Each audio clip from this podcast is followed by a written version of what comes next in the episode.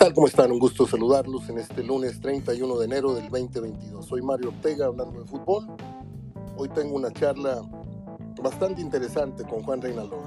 Vamos a hablar de lo visto ayer o no visto en el México-Costa Rica. Hablaremos del Monterrey que está ya a unas horas de su debut en su quinto Mundial de Clubes y de los Tigres de su nueva incorporación del jugador venezolano. Son pues algo así como 40 minutos de plática con Juan Reina y sin más preámbulo vamos con él.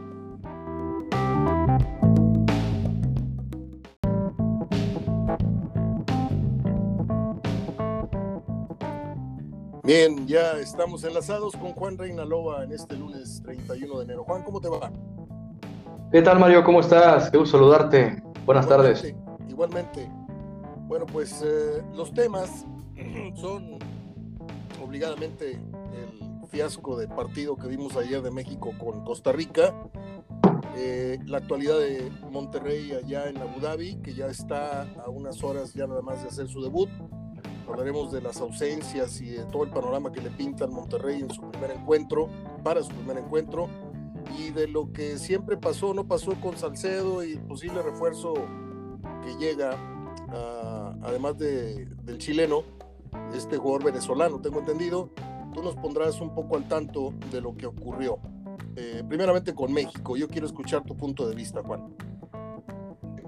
Gracias, pues la verdad es que creo que México o el, tema de Gerardo Martino es, un globo que me parece que si, que si en este sentido, si México, o bueno, el Tata Martino no saca la victoria contra Panamá, a mí me parece que probablemente lo van a cesar porque se le va a caer la opinión pública encima tanto al presidente, a, John de Luisa, por ahí también de los medios de comunicación, pues ya ya comienza a haber un consenso ¿no? de, crítica y bueno, con, justa razón, aunque ahorita no esté del todo eh, en riesgo o aunque esté todavía en zona de clasificación, pero bueno, va a poner el, boleto en suspenso a falta de tres, de tres eh, fechas. Sin embargo, pues una derrota frente a Panamá sería, me parece, la acabose de su proceso y catastrófico. Y bueno, sí. Sí, adelante.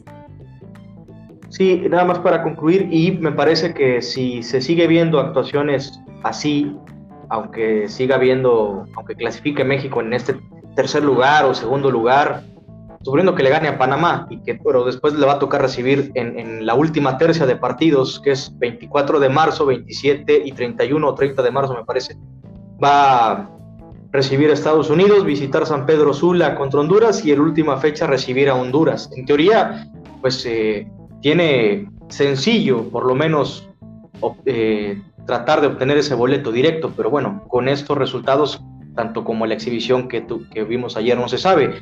Si por ahí, bueno, le gana Panamá, pero llega con dudas o acaba con dudas el hexagonal, creo que también estaría en riesgo la cabeza de Martino, sobre todo porque todavía hay un amplio margen, eh, que te gusta, de más de siete meses de cara a la Copa del Mundo, y ya hubo un antecedente eh, con Bora Milutinovic previo a, Francia 98. En aquella ocasión, eh, pues no, no gustó a pesar de que se clasificó de forma invicta y liderando el, el, hexagonal en aquella vez, pero ahora lo que lo mató fue que los últimos partidos obtuvo empates y por ahí también Costa Rica vino y le sacó un empate ganando 3 por 1 inclusive el partido.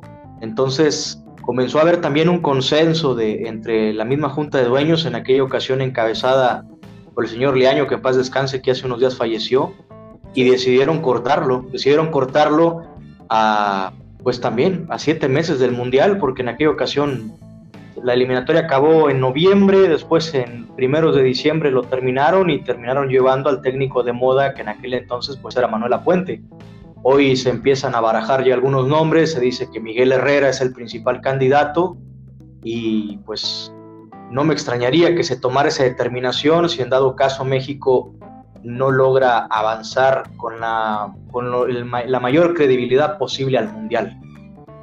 ¿Cuál sería el ramillete de técnicos prospectos en caso de un bomberazo? Obviamente eh, el Piojo es un candidato natural.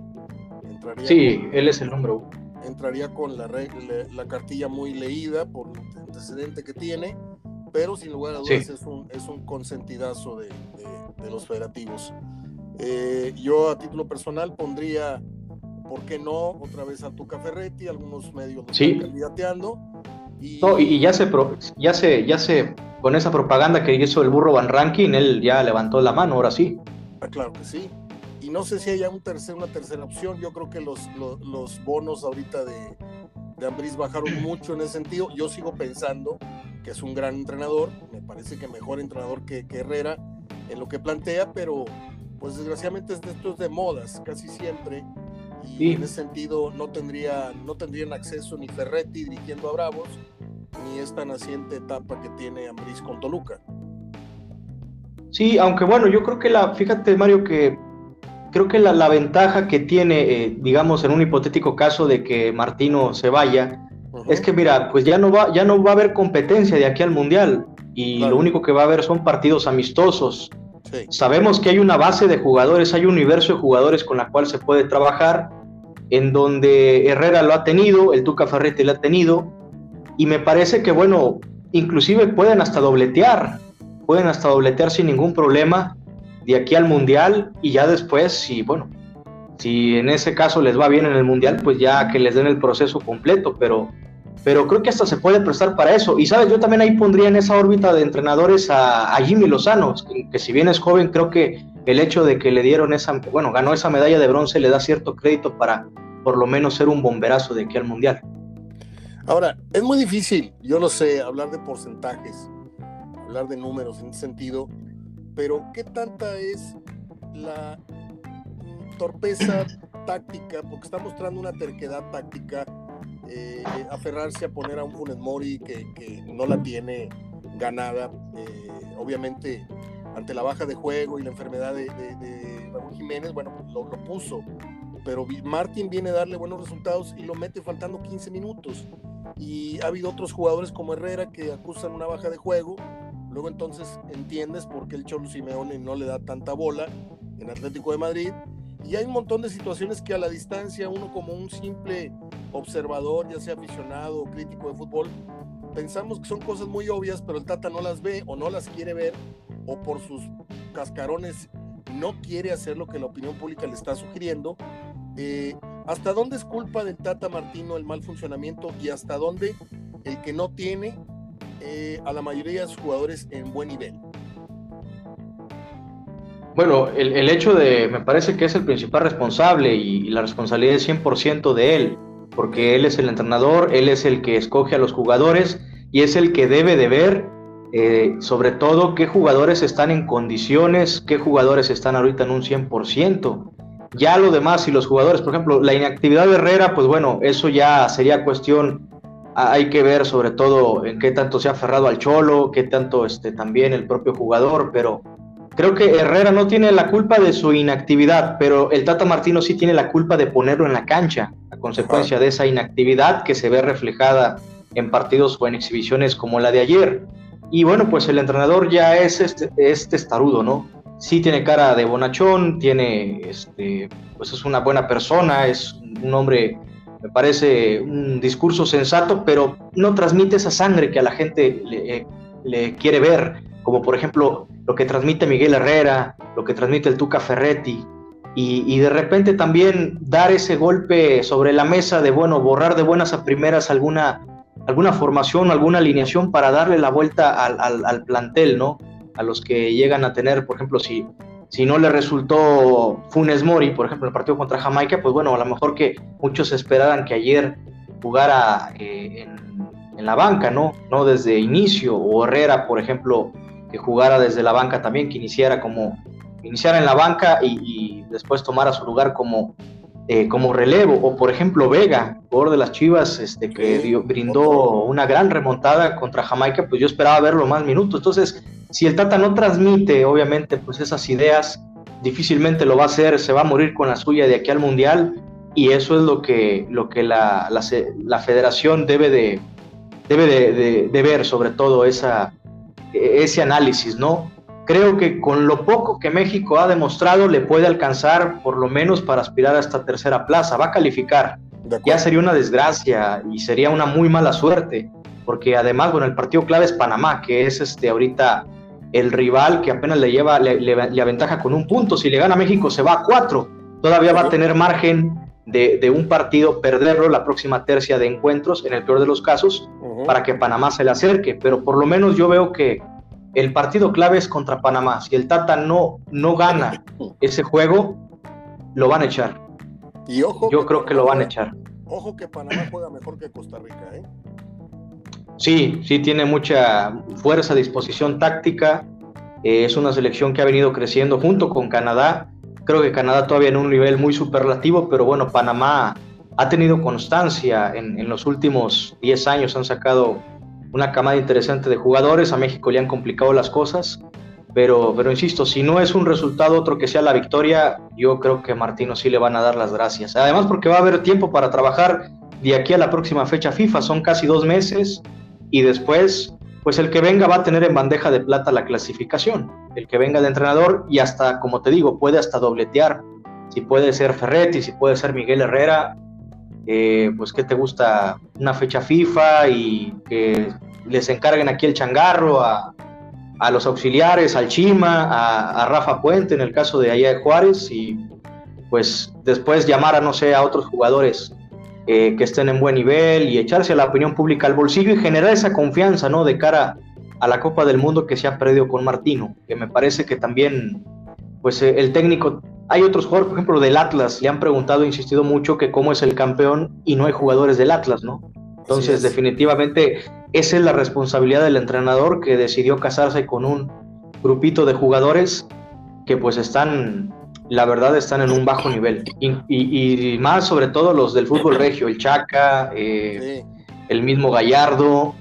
Moreno yo ya lo veo también ya en las últimas. Yo creo que Moreno ya no debería ser titular en la selección. De acuerdo. Eh, y bueno, Funes Mori, el debate de Funes Mori que siempre va a ser, va a ser el mismo. En ese sentido, ayer por ejemplo decía algo muy cierto Martinoli en la transmisión de, de TV Azteca, que los delanteros son prisioneros del sistema del Tata. Y estoy de acuerdo. Estoy de acuerdo que así pongas y traigas a Chicharito, con este sistema no va a ser la solución para el gol. Necesito otro, otro tipo de delantero que, le apueste y tenga mayor movilidad, pero esa es responsabilidad y tiene que ser análisis directamente del entrenador. ¿Te has fijado, Juan, que hemos perdido la capacidad de asombro porque estamos inmersos en esta crisis, en esta situación, y ya no, no nos remontamos al origen de, de la admiración que nos debe causar el hecho de que estamos a nueve minutos de perder con Jamaica y milagrosamente le damos una vuelta. Estamos hablando de un 0-0 en el Azteca, cuando antes era pues una barrera infranqueable, eh, aunque no fue derrota, Costa Rica se va con el puño en alto, con el 0-0. Y ahora estamos hablando del riesgo que corre México en casa jugando contra Panamá. O sea, esto visto desde lejos debería ser una, una película de terror. O sea, México está viviendo un, un, nivel bajísimo una vez más de cara a un mundial. ¿Cuántas crisis como estas llevamos de cara, repito, a una Copa del Mundo, Juan? Pues eh, ayer estábamos eh, haciendo un conteo junto con, bueno, obviamente basados en lo que decían en la transmisión, yo creo que desde el, proceso de Alemania 2006 con la Volpe no hemos tenido un proceso que digamos con certeza México México va a llegar bien a la Copa del Mundo o que haya llegado maduro el grupo de jugadores, porque el, el, pasado proceso, pues el tema eran las rotaciones, la inestabilidad en las alineaciones del entrenador, pero bueno, terminó dando un golpe sobre la mesa con ese triunfo frente a Alemania que, que pues bueno, ese, ese, esa parte, ¿no? Y, bueno, si nos eh, remontamos después al pasado, pues cómo se sufrió con el Chepo, después vino Bucetich, que lo, al pobre lo, lo, metieron al ruedo y bueno, pues ya sabemos cómo terminó la cosa. Miguel Herrera con, en aquel repechaje frente a Nueva Zelanda, después el proceso de 2007, 2010, cuando vino Chucho Ramírez y luego Erickson y luego eh, el Vasco Aguirre y luego también terminó el Vasco en Sudáfrica, pero desde hace 15 años que no México no tiene no tiene un rumbo definido. Y te brincaste el de Enrique Mesa, que también cortaron su proceso. Sí. Sí, aunque bueno, en aquella ocasión creo que se le hizo más como homenaje, ¿no? Fue fueron este, dos partidos, tres partidos que estuvo, pero, pero bueno, fue este, pues sí, no deja de ser también un técnico mismo que tuvo el seleccionado y, pero aquí lo, lo importante y lo interesante es de que son 15 años donde no, no hay una certeza en donde México pueda llegar bien representado y en buen nivel al Mundial a competir, como lo fue en el proceso previo a Estados Unidos 94 o en el Mundial del 86 con Bora o en el del 2006 con, con la Volpe. O sea, estamos hablando, ¿qué te gusta? De tres técnicos, tres procesos, tres proyectos en más de 50 años. Bien. O sea, eh, eh, tenemos 15 años de ser el gigante cojo de la zona. Pues sí. Porque hemos entrado al Mundial, eh, sí, eh, calificando, no me acuerdo en cuántos primero, en cuántos segundo, pero eh, batallando ya son, ya son tres lustros. Entonces, a mí esta radiografía me dice que esto no es meramente del técnico en turno que no, que no haga funcionar.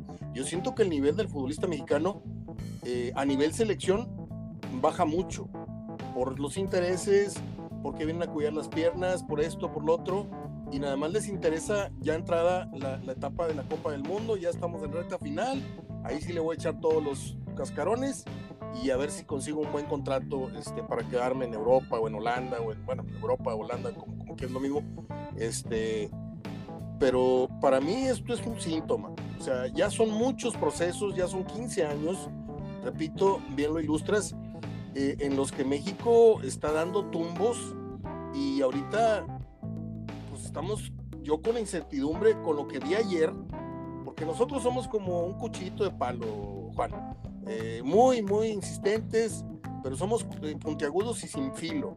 Ayer nadie puede negar que México tuvo en un puño a, a, Costa Rica, aunque Costa Rica nos generó las más, las más peligrosas, ¿estás de acuerdo? Pero... Sí, de acuerdo no tenemos calidad, lo he dicho mil veces, no tenemos calidad. Este, ya no te pido jugadores este, con calidad europea, a nivel europeo, no. Calidad en cuanto a, oye, si vamos a llegar 30 veces al, al perímetro de Costa Rica, ponme un centro bueno. Yo le hice una vez más, por enésima ocasión, le hice marca personal en mi análisis al Tecatito Corona. Dime tú una que te acuerdes que el Tecatito eh, hazme un lado el, el, fuera de lugar de Funemori. Eh, dime una en la, que el Tecatito haya desquitado su alineación titular. Pues yo nada más me acuerdo de un centro que le puso y que estuvo muy bueno a, Chucky Lozano y se le pasó al Chucky, pero bueno, eso no le achaco la culpa a él, pero un centro así bueno de peligro medianamente esa jugada nada más. ¿Y cuántos partidos, ¿Cuántos partidos lleva el, Tecatito eh, escondido a la sombra de su, de su cartel europeo, portugués, de lo que quieras, de su traspaso? Yo lo veo eh, como otro de los becados en la selección, pero luego me pongo a pensar, bueno, ¿y si no pongo al Tecate, a quién pongo? Porque desgraciadamente... Es el problema. Ese es el problema, que vemos muy chiquito a Henry Martin, decimos, no, Henry Martin con Funes Mori, no, Funes Mori ofrece más cosas. Y Funes Mori, pues alguien lo señaló por ahí, iniciando el partido ya estaba tirándose, queriendo que le pitaran un, penal, a menos, a, menos de 10 minutos de partido. Luego, la ocasión de gol, se meten fuera de lugar. Y luego vuelve a caer en lo que acabas de decir, prisioneros del sistema, no, tiene, no, no, le generan una y, y se convierte en víctima también, pero eh, ahí donde se agranda la figura del Chicharito, que se dice que con una llamada para pedir disculpas, eh, según trascendió, el perro Bermúdez platicó con, con Tata Martino, el Tata le dijo, a lo mejor sabiendo que esto iba a trascender, le dijo, pues nomás está de que levante el teléfono, me pida disculpas a mí y pida disculpas a la federación y a todos los que ofendió con su actitud y su proceder, este, y, y se le abre la puerta otra vez. ¿Tú crees, lo dijiste bien hace rato, pero te vuelvo a preguntar, ¿tú crees que esa medida populachera le, le calme un poquito las aguas al Tata Martino, aunque no le resuelva el problema, ¿eh? porque bien lo dices, sea el Chicharito, sea Raúl Jiménez, sea Funes Mori, sea Henry Martin, el, el, seleccionado no juega para generarle ocasiones manifiestas de gol al centro delantero. Apaciguaría las críticas un poco, pero yo creo que no sería la solución. Pero, por ejemplo, si traes en combo a Chicharito y a Vela, a pesar de que pues ya son veteranos, claro. pues bueno, ahí, ahí cambiaría un poquito la cosa. Yo, porque, sí. Yo te digo algo, yo te digo algo, Juan. Eh, yo a veces asomo esa, esa posibilidad y, y la gente en, en, el blog HDF se me echa encima. Y con justa razón. Mario, ¿qué le vas a andar rogando a un cabrón que no quiera selección, no sé qué? No. Maestro, si no hay más, a veces en esta vida hay que bajar la cabeza y hay que humillarse, tocar una puerta y pedir una limona, tocar una puerta y pedir un trabajo que no es digno, que no es, bueno, dicen que todos los trabajos son dignos, pero que no es digno de tu de tus valores o de tu trayectoria, pero dices tú, ni modo, aquí están contratando hasta, hasta taxistas para hablar de fútbol, bueno, pues no se me abren las puertas donde yo quiero, o, tengo que tocar aquí, cosa que no he hecho yo en 39 años, que juré no tocar dos puertas y no las he tocado nunca, este, pero en el fútbol lo vengo diciendo desde hace no sé qué tantos años, es ridículo que el mejor futbolista de los últimos años esté, tenga vetada la selección y nosotros lo tengamos vetado a él, estamos hablando a Carlos Vela, que es un jugadorazo, que no le gusta el fútbol, que le gusta el básquet, que es viajero, que vive en una mansión, eso no nos importa. Lo que nos importa es lo que le hemos visto jugar en Europa. Acá vino a, Disneylandia a divertirse, a, jugar al MLS con la mitad del dedo gordo, hizo maravillas. Lo importante lo hizo en Europa a gran nivel y ese es el nivel que queremos que le aporte la selección porque Vela no es un centro delantero, Vela es un enlace con la delantera que también tiene gol. No sé si estás de acuerdo. Sí, y que se podría improvisar en determinado momento, te puede sacar por ahí este, un apuro. O sea, es un jugador diferente. Y como dicen muchos, el, jugador hay que hablarle diferente. O sea, hay que, al crack hay que tratarlo diferente, claro, también con sus reservas. Al diferente hay que darle un trato diferente. Es, es una injusticia en la vida, pero así es. Así es. Exactamente, exactamente. Por eso, Guiñac, se reporta a veces eh, eh, con, una, con un dolor y no va a entrenar el lunes. ¿Por qué? Pues yo soy la figura, cabrones. O sea, si no quiero entrenar hoy, pues se joden, pues yo soy el que les, el que les da de comer. Con mis goles yo, yo les he dado de comer en los últimos años. Nahuel igual, nada más que Nahuel no, no, ha, no ha ejercido ese, ese privilegio de decir, ay, no quiero entrenar. No, Guiñac el día que quiere te dice, me duele el estómago. Y sácalo de ahí ah, no, pues que descanse el, joven Guiñac, ¿no? Y al otro día se para y nadie le dice nada, pero por dentro, y yo también quiero faltar el lunes a entrenar, porque son privilegios que están bien ganados, injustos pero bien ganados en lo deportivo. Y yo siento que Abela, todo, desgraciadamente todo en esta vida, Juan, tiene precio, no valor, muchas veces, que es diferente. Pero si tú le llegas al precio a Vela, ¿sí? le dices, maestro, si regresas al tri hoy te vamos a pagar esto y te vamos a dar un trato negociado con todo el grupo así. Vas a tener tu habitación solo, vas a tener derecho a que te visite mujer, vas a... ¿Por qué? Porque el grupo te necesita, el técnico te necesita, el fútbol mexicano te necesita. Todo esto que no trascienda públicamente, los, los, los arreglos, los, los este, puntos del contrato, pero oye, sería fabuloso tener al Chicharo, que no soy chicharista, ¿eh? pero estamos tan desesperados. Yo veo tan, tan descarrilado este tri rumbo a Qatar que vamos a calificar, vamos a calificar. Pero aquí, aquí lo dijimos, lo dije yo, lo dijiste tú, y cada vez más gente lo replica. Este tri no pasa de la primera fase en Qatar, ¿eh? Exactamente, o sea, se, está se está sobre todo por, por cómo ha venido. Y bueno, volviendo al tema de Chicharito y de Vela, es que el caso del Chicharito, es estamos hablando del goleador histórico, obviamente sí merecería otra oportunidad, pero sus cualidades no le van a dar para hacer solución porque es del mismo corte de Funes Mori y de Raúl Jiménez. Es un centro delantero clavado. Y en el caso de Vela estamos hablando de un jugador que es un, es un creativo, o sea, no es un, lo escribiste bien, no es un, un centro delantero, pero es un jugador que te puede, puede ser un apoyo, un buen complemento y alternativa a lo que te ha representado el, el Chucky y a lo que a lo mejor puede carecer eh, Corona. A lo mejor no tiene la chispa de Corona, pero a lo mejor tiene la inteligencia que por momentos a Corona se ofusca y no logra eh, pues eh, dar con esa última tecla para poder terminar la jugada. Entonces yo creo que serían muy buenos revulsivos pero bueno, pues el Tata es el que tiene la última palabra y, definitivamente si no ve más allá, si se va a morir con la suya, pues esta selección no va a llegar a ningún lado en Qatar.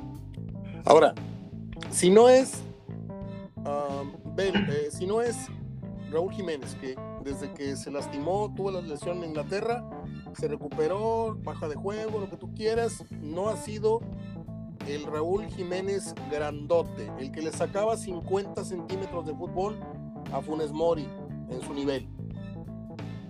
No es Funes Mori que empezó a tambor batiente y vino cayendo en su real nivel del equipo en fallar 5 y meter una. Ahorita falla 6, 7 en todo lo que lleva el tri y no acierta una. No es entonces Henry Martin. ¿Por qué? Pues porque es mexicano, porque es prietito, porque tiene barba, porque no sé qué, pero no se le da la confianza al futbolista mexicano. Entonces tú, a ver, vamos a ver. Está el Chaquito Jiménez. Está JJ Macías oxidado, que se dice que ya lo registró Chivas. A ver si lo convence de jugar con, con... No le entendí esa jugada, pero bueno, ¿cómo puedes registrar a un jugador y luego preguntarle si quiere venir a jugar? Pero bueno, este, ¿quiénes son los, los, que vienen atrás? Olvídate de este proceso ya, ¿eh? Olvídate. Yo veo una crisis de porteros, porque salvo Acevedo, y tú me vas a decir Malagón, tú me vas a decir este, el otro, están verdezones todavía para ser papás en el arco de México, ¿eh? porque Corona acaba de cumplir 30, 41 años. Ochoa se debe ir después de este mundial, al menos de la selección. Eh, Jonathan Orozco ni de chiste llega al próximo proceso. Entonces, ¿cuáles son los porteros que vienen ya con una personalidad hecha? Acevedo, está a 15 minutos de ser un señor portero, porque ni siquiera lo consideran para este proceso, cosa que me parece lo llamaron así nomás para callarle la boca a la opinión pública. Ah, sí, Acevedo, que ya lo, ya lo mandé llamar, ya lo, ya lo corrió otra vez. Pero si te fijas, no tenemos un 9 referente que venga en camino, porque el, el Chaquito, tú dime si, si, si está para jugar de 9 titular en la selección ahorita. Pues no. No, no, no está ni Cruz Azul. Entonces, ¿quién viene en camino? ¿A quién podría echar en mano para solucionar el problema del 9 en, estos meses que, están por venir? Pues la verdad no se ve a quién. Pues es que si no le vas a hablar al Chicharo, no vas a convencer a Vela, no va a levantar Funes Mori, no va a recuperar su nivel Raúl Jiménez y no le vas a dar la confianza a Henry Martin, ¿quién entonces? ¿Jugamos sin nueve? No sería el primer equipo en el mundo que juega sin un nueve, pero este, si tú te fijas, el Chaca, el jugador que alguna vez fue, ya no lo es, ¿sí? Ya no defiende bien, ya no ataca bien. Eh, Herrera está en el más bajo nivel que se le conoce desde que es futbolista europeo. Eh, la central, creo que lo dijiste bien. Yo nunca fui morenista, desde que lo anunció Monterrey yo les dije, no. Están contratando el apellido, están contratando la trayectoria, nos están trayendo un jugador viejo, proclive a las lesiones y, muy colmilludamente sacó su amarilla, dijo yo alcanzo a mi equipo, esto no vale gorro, yo ya me voy. Y se vino para acá, para Abu Dhabi.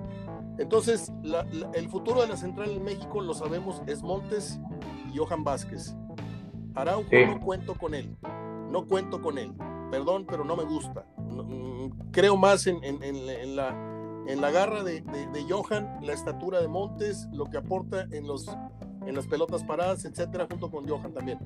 Y luego dime las laterales. Entonces, si nos vamos a hacer un, recuento y sacudimos la papeleta y se aferran nada más los nombres que tienen un nivel actual y un potencial a futuro para mundial, te vas a encontrar, Juan, que en la selección sobran cuatro, cinco, seis camisetas de las que normalmente juegan.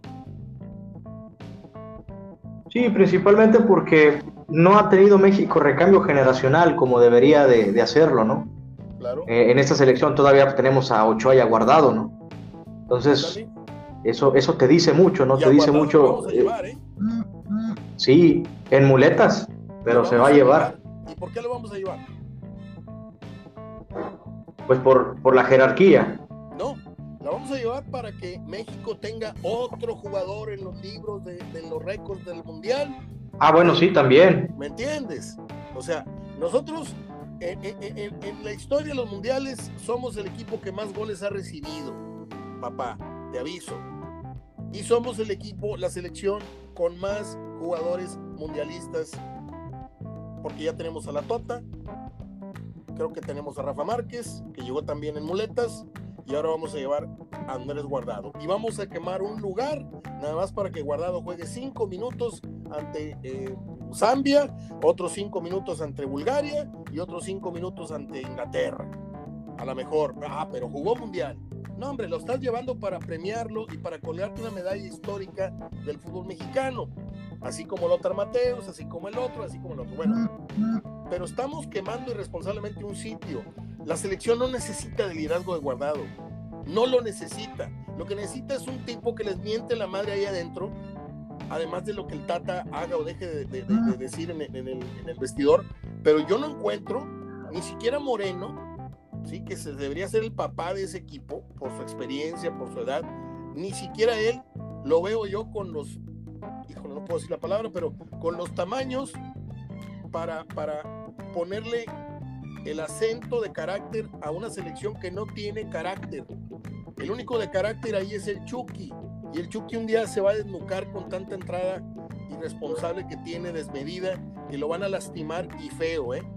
Ya van tres tres eh, eh, choques fuertes que tiene, en donde se ve trastocada su cabeza, su cuello, se ve con una mini conmoción. O sea, esto lo digo a lo mejor sensacionalmente, suena muy sensacionalista, pero a mí me preocupa el Chucky, que no sepa...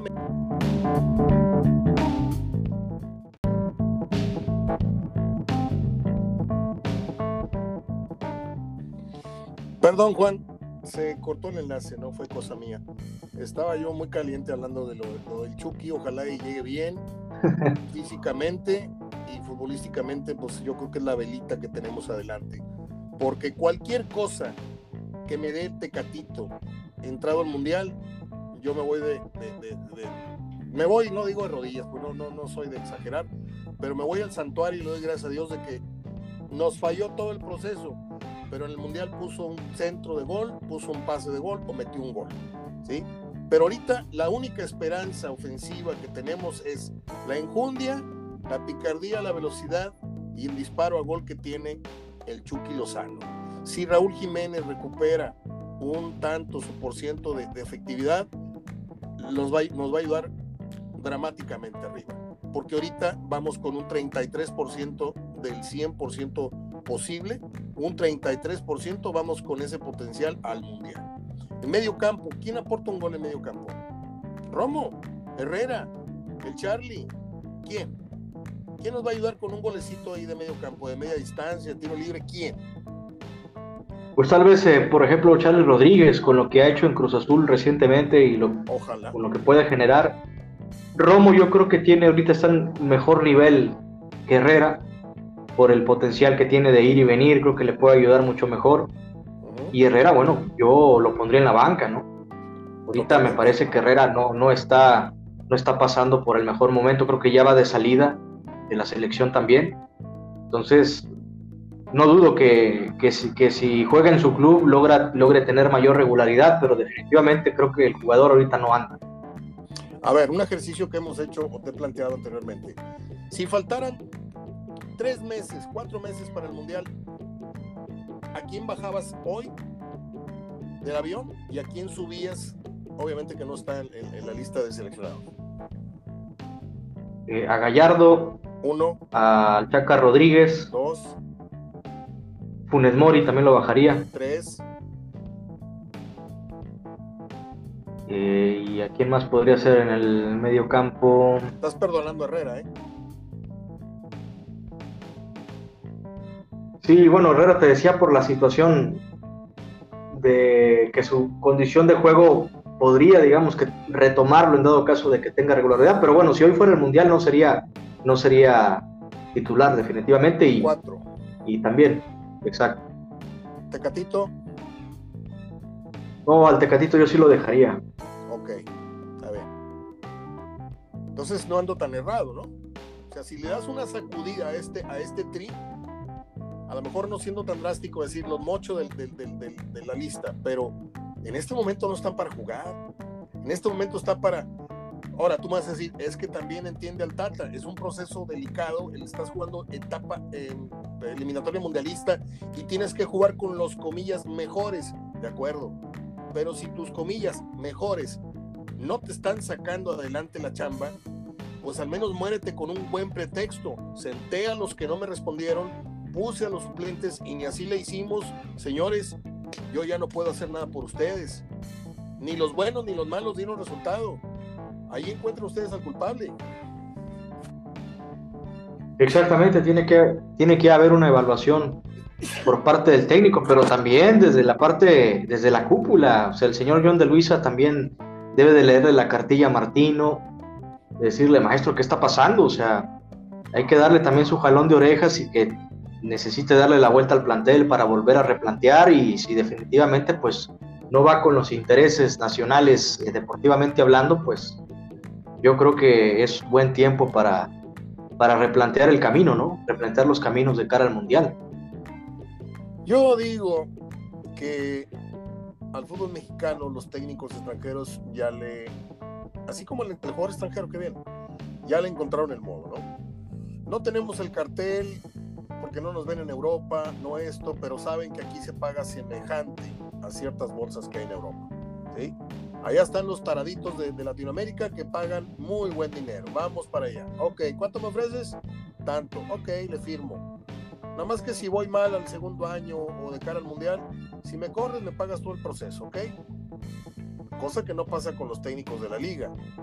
Algunos técnicos de la liga les dicen, yo te pago hasta tal año en que el, rescindimos el contrato de mutuo acuerdo. Y tú tienes que estar de acuerdo en que mutuo acuerdo quiere decir no estoy dando resultados, por eso estamos teniendo esta plática para rescindir contrato.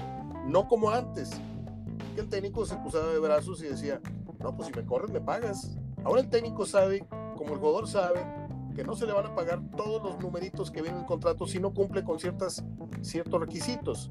Número de, minutos jugados, eh, mínimo de expulsiones, expulsiones justificadas para el equipo, no justificadas, etcétera, etcétera, etcétera. Pases a gol, eh, disciplina interna, ejemplo para el equipo. Todo lo que las figuras cobran, lo cobran por eh, muchos puntos establecidos, Juan. Y yo siento que el Tata Martino, pues ahorita sí debe estar preocupado porque pues, es un revés más en su carrera. Este, digo, dirigir en Atlanta, digo, no es ninguna, ninguna proeza dirigir en la MLS, perdón. El que lo quiera ver como, wow, viene de ser campeón de Atlanta, pues no sé, a mí no se me hace la gran cosa, este, con todo respeto. Pero yo siento que él está tranquilo, porque si al Piojo Herrera lo, lo tapizaron de billetes cuando lo corrieron por el madrazo que le dio a Martinoli. Se vino con 200 millones de pesos, más lo que ya había ganado, más los comerciales que hizo, se hinchó con mil millones de pesos, ¿sí? De todos los comerciales que hizo. Pues tú imagínate, todo eso le llega, le llega al oído al Tata. No, no, aquí si te corren es un dineral, güey. Fírmale así. Entonces, ¿tú crees que le llega a preocupar? Ahora, trasciende acuerdo a los, a los estos expertos opinólogos de las noches, que el Tata Martino no va a los partidos, no fue a ningún partido de liguilla y que se la pasa cuatro días, cuatro o cinco días en Argentina y luego se viene para acá. Oh, es que el tipo ya se, ya selló la zona de confort. Claro. Ya selló, ya selló su zona de confort. Insisto, creo que con lo poco le va a México va a clasificar, pero pues lo bueno va a ser el mundial, ¿no? y de ahí este, está muy difícil que pueda avanzar de primera ronda, pero, pero bueno, el Tata tiene la solución, no parece que la vaya a aplicar y bueno, ya la última palabra la va a tener la gente de la Federación Mexicana, o sea, la gente de John de Luisa, el grupo Televisa, que es el que regularmente, este, grupo de fútbol, ¿no? Que maneja, que maneja exactamente el, pues los, los altos mandos de la, de la Federación Mexicana de Fútbol y pues vamos a ver el, ¿Qué calificación el circo de entrenadores, ¿no? ¿Qué calificación le pones tú a la selección en el partido que ganó con Jamaica? Híjole, un 7. ¿Y al partido de ayer? No, ayer fue 5-4. Ok. Yo le pongo a la victoria en Jamaica le pongo un 6 y a la actuación de ayer un 5. ¿Sí? están reprobados todos los de campo y está reprobado el Tata. Y si a esto le sumamos calificaciones anteriores, pues el, tipo va reprobando. Vas, vas camino a los exámenes finales reprobando el curso, entonces no tienes ni derecho a examen. No debería el Tata. Yo digo que la actuación de anoche, aunque parezca drástico, el Tata debió, debió haber sido cesado ayer.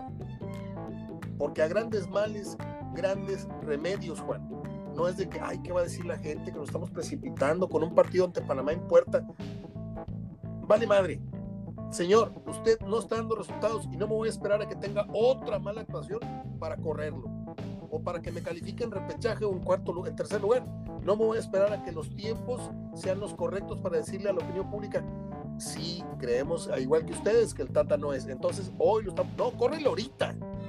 Muestra pantalones. El que quiera pensar que es una decisión precipitada, que lo piense. ¿Sí? Pero no todo se tiene que hacer en tiempo y forma como los cánones dictan, Juan. El Tata Martino sabe que ayer el equipo no funcionó por su responsabilidad. Porque yo siempre le he preguntado a los colaboradores que tengo que jugar un fútbol, ¿en dónde estriba la responsabilidad de un técnico? En no poder o sí poder sacar de un bache a un futbolista. ¿sí? Es como un psicólogo. Psicólogo va a verte porque tienes un problema. ¿sí?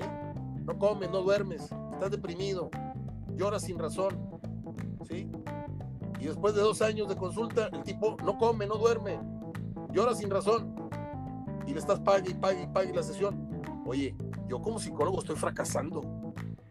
Porque no te he sacado de esa, de, esa problemática. Bueno, pues México está jugando mal desde hace un rato. Al tipo le sigues pagando con gusto, le sigues pagando porque, ah, tenemos al Tata. El mundo, cada vez que suena el tri, para bien o para mal, ¿quién dirige? Ah, el que dirigía el Barcelona. Y ese es el único orgullo que da tener al Tata ahorita porque no ha hecho diferencia. Lastimosamente te digo que si hoy tuviéramos a Osorio, estuviéramos en menos problemas. No nos gustaban sus métodos, no nos gustaban sus formas, no nos gustaban sus poses. Ya quién se andaba comiendo de la prensa o no, ese es problema de él. Si salió yendo de la ciudad del país por, problemas con su mujer, ese es su problema. Pero estábamos mejor, como dicen, como dice el, dicho este de la política. Antes estábamos mejor cuando estábamos peor. Así es, estábamos mejor cuando estábamos peor. ¿Quién te iba a decir que con Osorio, estando peor, estábamos mejor con él? Y ahorita el Tata Martino, que me disculpe el señor, es muy buena. Mira, Juan, en esta vida, lo dijiste hace rato, bonachón, buena gente, ¿no? En esta vida, todos, sí, claro. Todos por las buenas somos buenas gentes, ¿eh? Nada más hay que ver cuando tienes un problema o te hacen una crítica, ahí te sale yo.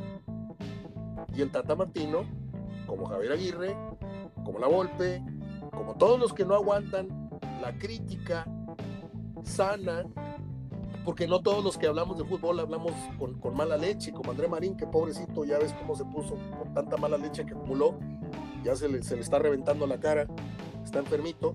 Este, yo creo que estamos cometiendo un gravísimo error si dejamos que la crisis pase, eh, le restregamos a la opinión pública el boleto al mundial, ya, ya calificamos. Chuecos o derechos, ya estamos en el mundial. Ahora sí, a esperar a que el Tata nos lleve quinto partido. Al quinto partido, hombre. ¿Cuál quinto partido? Si no pusiste, no pudiste hacerle partido a Jamaica, a Costa Rica, si perdiste con Canadá y Estados Unidos, si esto, o sea, Tú me vas a decir a mí que el fenómeno este de la chiripada de haberle ganado a la peor Alemania todos los mundiales se va a volver a repetir. ¿Me vas a decir que Ochoa va a sacar tres de gol ante Brasil otra vez? ¿Me vas a decir que, vayamos con el San Juan Tadeo a esperar un buen mundial? Esto no tiene visos de, de ser un buen proceso, Juan. Por ningún lado. Y, otra vez, esto debe haber sido cortado por Lozano ayer en la noche. La Federación Mexicana de Fútbol le da las gracias al señor Tata Martino. Creemos que por intereses de ambas partes es conveniente iniciar otro proceso. Agradecemos y deseamos la mejor de las suertes, bla, bla, bla, bla, bla. Y vámonos. Llamada al Piojo, llamada al Tuca, llamada a la Volpe, llamada al que tú quieras. Hace jugar mejor a esta selección. ¿Por qué? Porque conoce mejor al futbolista mexicano. ¿Cuántas veces hemos traído técnicos que no conocen al futbolista mexicano y cuántas han fracasado. Fíjate, los, los, mejores mundiales que hemos hecho han sido con técnicos caseros. De acuerdo. La Volpe, Mejía Barón, Bora, Aguirre, Bora. Digo, no estoy loco. ¿y quién más? Sí. Ya me acabé la garganta, sigue hablando. Y bueno, en, en ¿qué te gusta? México 70 era Cárdenas, Sí, Raúl también técnico casero. Claro, claro. Claro. Entonces ahí está la cosa. Queremos, mira, yo, eh, uno de los orgullos más grandes que tengo fue haber entrevistado a Menotti dos veces. Y yo solito. Yo solito. Me dio 15 minutos y 5 minutos. Afuera del TEC y en, la, en el hall de, de la entrega de los, de los Citlaris en México. Y le hice preguntas muy cotorras y se rió conmigo y Desgraciadamente no tengo una foto con él, tengo nada más el, el, audio de mis entrevistas. Pero yo hubiera dado lo que hubiera, mira, si con tantito, con un, un bañito de, de, de, de, Coco Wash que les dio, todo lo que cambió la mentalidad del futbolista mexicano. Tú imagínate que Menotti nos hubiera llevado un día. ¿Sí? Yo creo que hubiéramos hecho un papel no como dice Hugo Sánchez, que ese es otro tema, si quieres lo tocamos, que si él hubiera jugado con otra selección, hubiera sido campeón del mundo, no sé qué. Que me parece que este, hablar de Hugo Sánchez es hablar del niño Fidencio. Si hablas de que es un mito, si es una, una ridiculez, se te vienen encima todos los chairos de, de la religión. Pero yo por eso, abriendo un gran paréntesis en esto que estoy hablando, me quedo con el Hugo Sánchez que tengo aquí en mi foto con él, entrevistándolo por el Real Madrid, me quedo con mi libro de, de, de, los goles de Hugo Sánchez y con los cinco videos de una hora que tengo de programas especiales y de goles en España. Con ese Hugo Sánchez me quedo, no con el tarufi este que habla. Este, tú nada más fíjate las caras que hace Gómez Junco cuando habla Hugo Sánchez. Es una cara como no puede ser, o sea. Y yo conozco a Gómez Junco antes de que tuviera una relación cotidiana con Hugo, aunque ahorita están en, en, en distintas ciudades, ¿no? Monterrey, México y Monterrey, este, España. Madrid. Sí. sí. Y yo no quiero quemar a, a Gómez Junco, pero en ningún sentido, ¿eh? Yo le tengo un gran respeto. Pero eh, Roberto Gómez Junco pues, te hacía unas muecas cuando le das a Hugo Sánchez. Me decía, no, no, Hugo Sánchez, por favor, o sea, habla y no dice nada. O sea, es el mismo caso que Pelé. Lo tengo, es más, tengo grabadas conversaciones con él. Entonces, pues qué triste, qué triste lo de Hugo Sánchez. Si quieres, otro día tocamos ese, ese punto que, de la declaración que dio. Eh, cerramos el tema de, de, Tata Martino. ¿Tú crees que Martino llega al Mundial? No, no creo que llegue al Mundial ahora sí. Perfecto, me gustó esa respuesta. Yo tampoco. ¿Tú crees que el Piojo agarre la selección? ¿O quién? Perdón si redundo en la, en la pregunta, pero quiero que le quede bien clara a la gente. El candidato, tu candidato número uno o tu candidato número dos. Yo se le daba la golpe, ¿eh? pero a ojos cerrados, pero yo sé que la gente me va a ganar tomatazos, entonces no digo nada. El piojo, ok. Yo- es el consentido, es el, el, el échale ganas, es el. Es, es el, que, el, que, el que todo el mundo va a pensar, pero yo creo que mi, mi gallo va a ser Jimmy Lozano. Órale, pues. Jimmy Lozano. Es lo que, es lo que yo creo y pienso por los procesos que han vivido en selecciones menores, porque creo que ese bronce le dio cierto crédito y porque tiene esa, pues esa estructura. No tiene experiencia, pero tiene estructura. Tiene la estructura, tiene la idea y creo que puede, puede hacer algo con la selección, algo interesante. Y aparte sería manejable, ¿no? Sí, también. También y ahorita, pues bueno, no está, no yo está este. que- yo no creo que Torrado se meta a hacerle pizarrón al Tata. No, y además, bueno, Torrado pues lo conoce mucho a, al Jimmy. Por eso te digo. Mira, si lo ponen a, si lo ponen a Jimmy, yo creo que Jimmy va, va a traer a Chicharito y, y en una de esas hasta convence a Vela, porque él los, estaba cabildeando para, para llevarlo a Juegos Olímpicos. Sí, cambia, como dice, como dice Don Cruz Treviño La Garza, cambéamela por un plátano. Yo creo que cambia la, la cosa si, si ponen al Jimmy. Yo no, no me la jugaría tanto, perdón. Yo respeto tu, tu de hecho yo te pregunté y tengo que res- respetar tu respuesta. Pero con todo y que el Jimmy sea un niño muy aplicado, yo creo que es jugártela demasiado con con un técnico con muy poca experiencia, con un premio muy grandote que es una medalla, pero no es lo mismo este ser campeón de goleo en la secundaria que jugar en la reserva profesional. O sea, no es lo mismo ganar una medalla olímpica que dirigir a una selección en una Copa del Mundo, creo yo. Ok, tú dices Jimmy Lozano, yo lastimosamente creo que el candidato natural sea el Piojo Herrera. Ahora, ¿qué tan seguro tendría tu regreso el Piojo a Tigres?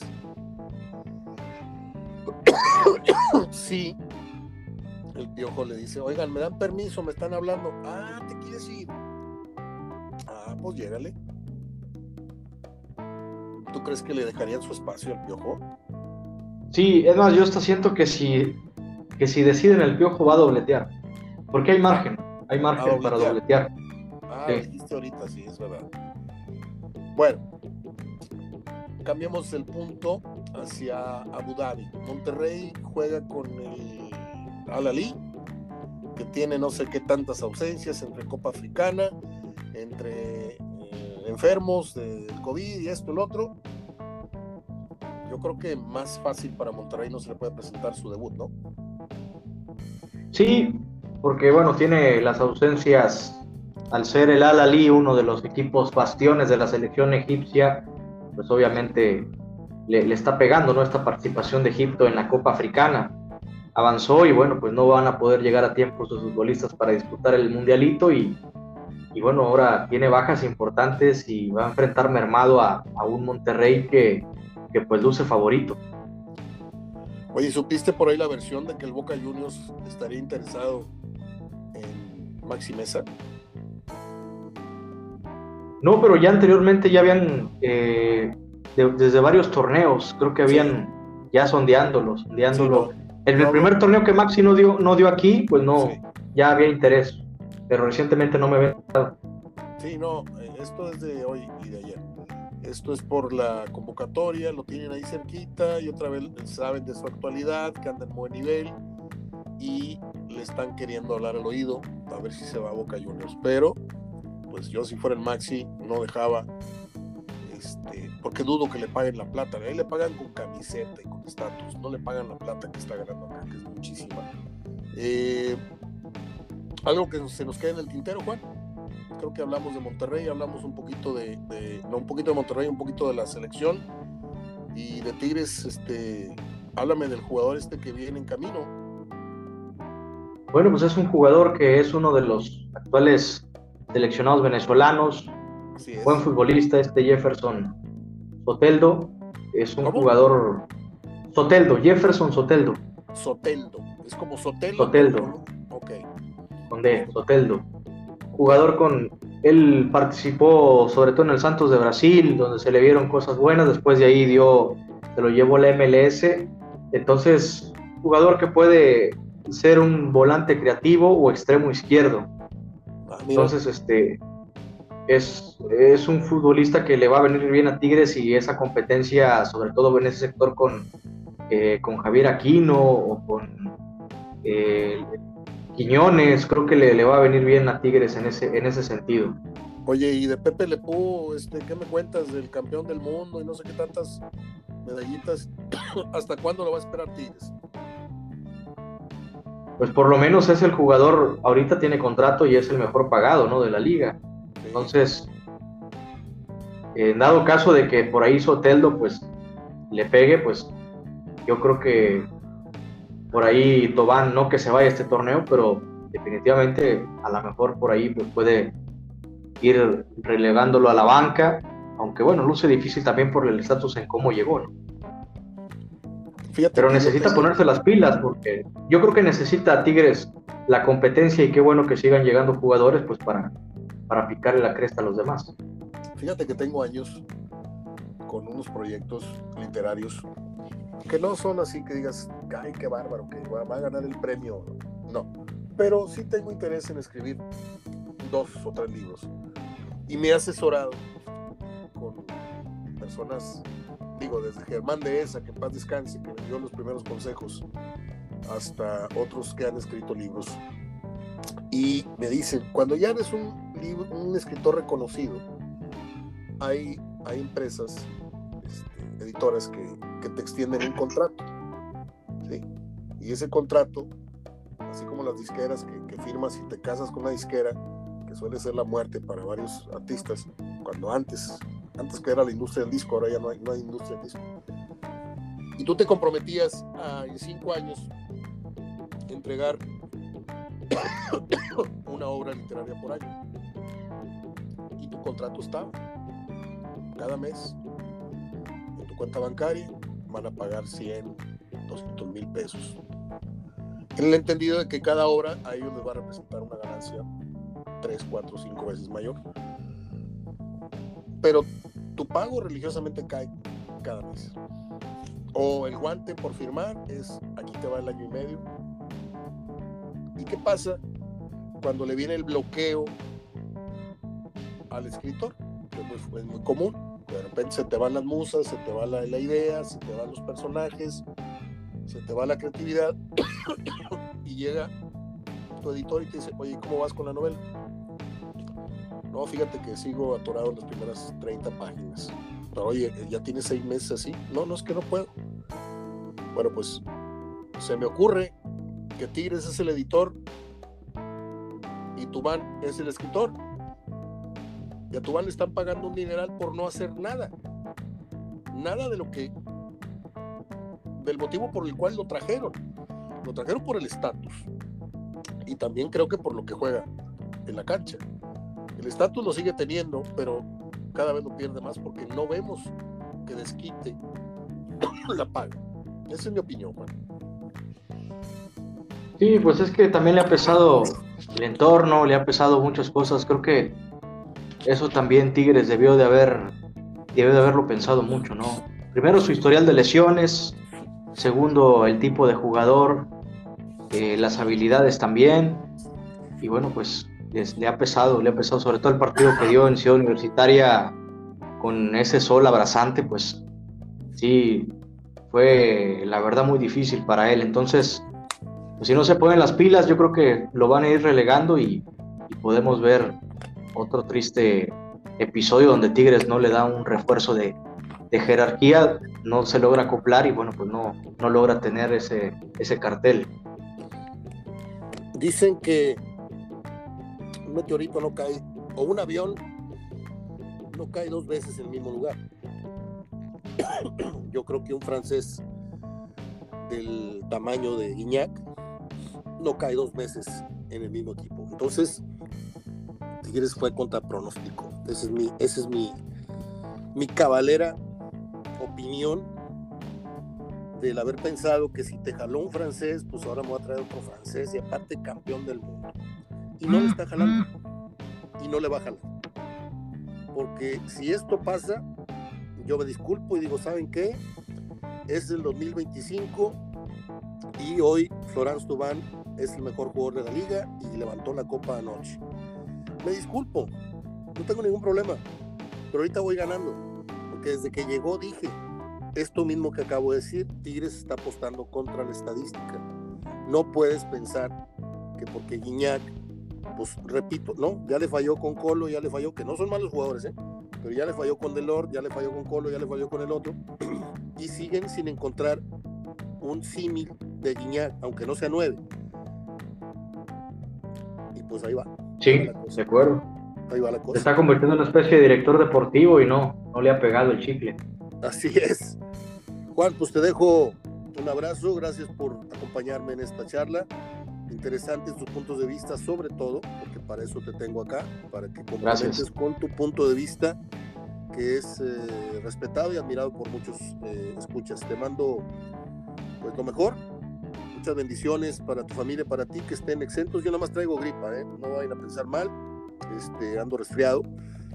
Pero a veces cuando me, me, exalto y hablo un poquito más fuerte se me lastima la garganta, por eso me toser. Pero yo he estado toda la mañana, todo el mediodía, tranquilamente pero cuando empiezo a hablar con un poquito más de intensidad se me, se me lastima la garganta y ahí es donde vale bueno todo. Esto para ofrecer una disculpa a los escuchas que de repente me digan que estoy aventando las tripas, no, simplemente se me, se me congestiona la garganta y tengo que limpiando un poquito. Ahorita aquí ya tengo una bebida a mi lado. Pero estamos todos bien. Todos bien, gracias a Dios. Y que sea una gran semana para todos, Juan. Claro que sí, Mario. Muchas gracias. Un gusto. Abrazo. Hasta el próximo. Abrazo de gol. Chao. Abrazo. Chao.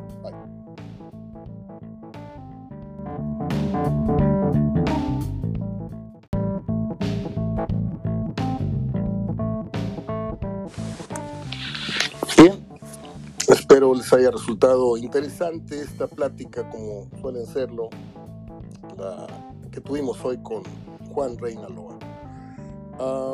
En las efemérides, un día como hoy nació el cantante Justin Timberlake, que es una copia en blanco de Michael Jackson, en todos los sentidos, baila igual que él, canta temas de Michael Jackson, en fin, a mí me simpatiza el muchacho. Eh, cumpleaños Roberto Palazuelos, el famoso diamante negro, algo así le dicen, la actriz Minnie Driver y como hoy murió el magnate cinematográfico Samuel, Samuel Goldwyn, el de Goldwyn, en la Metro Goldwyn. Um, déjame ver qué hay más por acá. Básicamente esos son los, los highlights de la, de la fecha que hoy nos ocupa, que es el 31 de enero, ya se nos fue el primer mes del año. Eh, un día como hoy en el 31 nació, ¿se acuerda usted de Rubén Cepeda Novelo? Creo que él estuvo, hasta sí, estuvo casado con, con María Victoria, quien tuvo dos hijos. Eh, él murió un 15 de julio del 74, muy recordado por los de la vieja guardia. Eh, ¿Quién más? nació la actriz italiana y Miss Universo Daniela Bianchi, por si usted no lo sabía. No, pues básicamente es eso. Estoy dándole una recorrida rápida aquí en mis archivos y no, no encuentro alguien más que destacarle así importante. Palazuelos nació en el 6-7 pues se dice que va para la política muy muy fuerte. Sigo viendo, sigo viendo, espéreme tantito. En el 69, un día como hoy, se realiza la última aparición pública del grupo pues mundialmente conocido como los Beatles. Esto fue en un concierto de Elton John. Posteriormente todos sus miembros siguieron sus carreras en solitario con especial éxito la de Paul McCartney y la de John Lennon. En el 70, les decía, nació la actriz británica Minnie Driver. Tras experimentar en el teatro, debuta en el 95 en el cine al lado de Chris O'Donnell en la película Círculo de Amigos. Logra el éxito en la película eh, de gran taquilla a nivel mundial, El Indomable Will Hunting, con Matt Damon y Ben Affleck por la que es precisamente nominada al Oscar, Mini Driver, que tiene un, hermano que es un gran actor, por cierto. Um, muere el magnate, les decía, cinematográfico Samuel Goldwyn, productor y director naturalizado estadounidense. Eh, en el 13 crea la Lasky Future Place, que más tarde es la Paramount en 1961 funda la Goldwyn Picture Corp, que fusiona con Metro PIC y se hace la Metro Goldwyn Mayer. Nace el 27 de agosto del 82, 1882, en Rusia. Y luego se naturaliza norteamericano, como les dije. En el 81 nació Justin Timberlake, como les había comentado anteriormente. Y pues colorín colorado. Yo creo que aquí le paramos porque la lista es muy grande, pero pues este son nombres que a muchos de ustedes no les pueden llegar a interesar del todo. Um, Marilyn Manson, demandado por acusar a una mujer en el 2013. Y más nada. Es todo. Espero, como les dije, que tengan una gran semana. que se cuiden mucho de, esto del virus y de las gripas y el resfriado. Yo ando resfriado. Es la verdad. No tengo síntomas de, coronavirus, esto, lo otro, no tengo temperatura, simplemente traigo días resfriado y con mi garganta un poquito tocada, pero fuera de eso estoy en perfectas condiciones. Sé que suena como medio mentira, pero es la verdad, porque tengo años con este problema, o sea, a mí no, no me confunde en ningún sentido este, esta pandemia. Cuando yo sienta que traigo esto, a propósito, este, tengo que ir a ponerme la, la maldita esta vacuna de refuerzo. Bueno, pues es todo. Un abrazo fuerte y nos estamos escuchando Dios mediante el día de mañana. Mi abrazo de gol para todos, gracias.